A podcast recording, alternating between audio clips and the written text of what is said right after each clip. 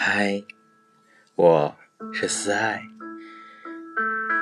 在此时此刻，在这深夜中，又是我在与你相遇。我的声音陪伴你度过这么一个难忘的夜晚。说说，聊聊说话之道。说话的艺术，往往藏在生活每时每刻之中。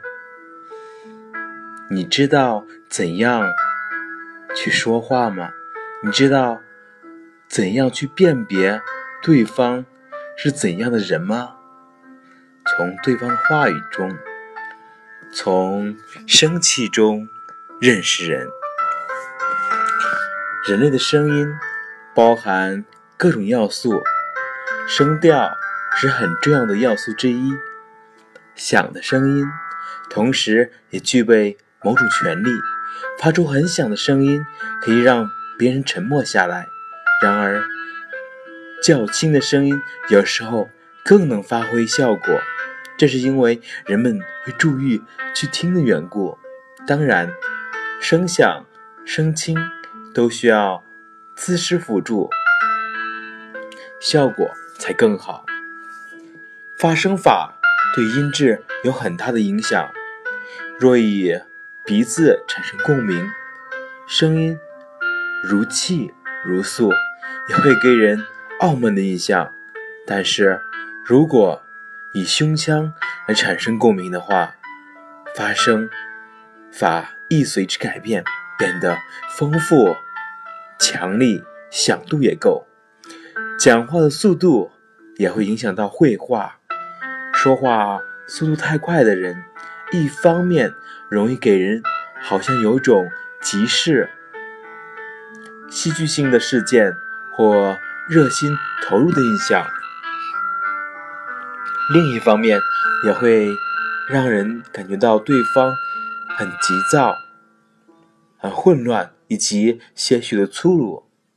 说话傲慢的人，虽然给人深思熟虑、诚实的印象，但太慢也会变成犹豫不决或漫不经心，甚至还会呈现消极性的含义。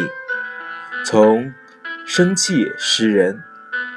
对看人说话来说，很重要的一件事情。第一个，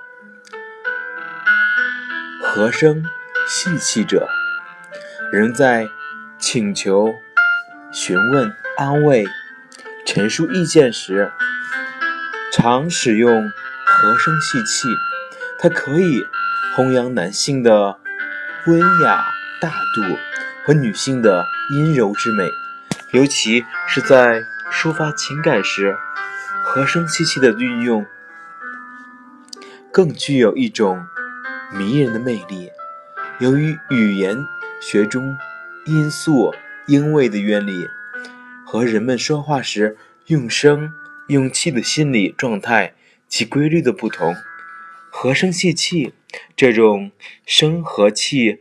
宛如柔和的月光和涓涓的细流，由人的心底流出，轻松自然，和蔼亲切，不急不慢，能给听者以舒适、安逸、细腻、亲密、友好、温馨的感觉。和声细气的说话，这样的男人为人必定厚道、宽容。襟怀开阔、和声细气的女人，为人必定温柔、善良、善解人意。轻声小气者，这是第二个。轻声小气表现说话者的尊敬、谦恭、谨慎和温雅，在和别人交谈时，可以缩短人与人之间的。感情距离密切双方之间的关系，有时他还能避免一些可能会招致的麻烦。但用它来公开坚持意见、反驳别人、维护正义和尊严，或表示强调，是不不可取的。第三个，高声大气者。高声大气是人们用来召唤、鼓动、说理、强调和表达自己激动心情的声声和气。它可以表现说话者的激情和粗犷豪放的性格。它通常用来表示极度的欢喜或慷慨激昂的情绪。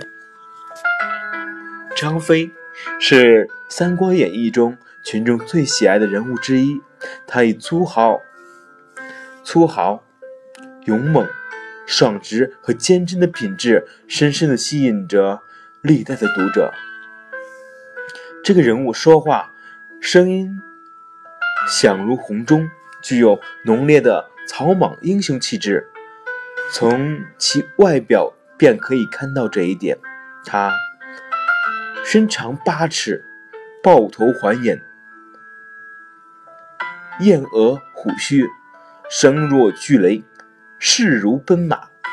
在长板桥一夜，曹操率众众军追赶刘备，张飞立马立马桥头远征还眼，厉声大喝：“我乃燕人张翼德也，谁敢与我决一死战？”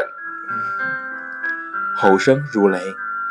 将曹军部将侯夏桀惊得肝胆碎裂，倒跌于马下。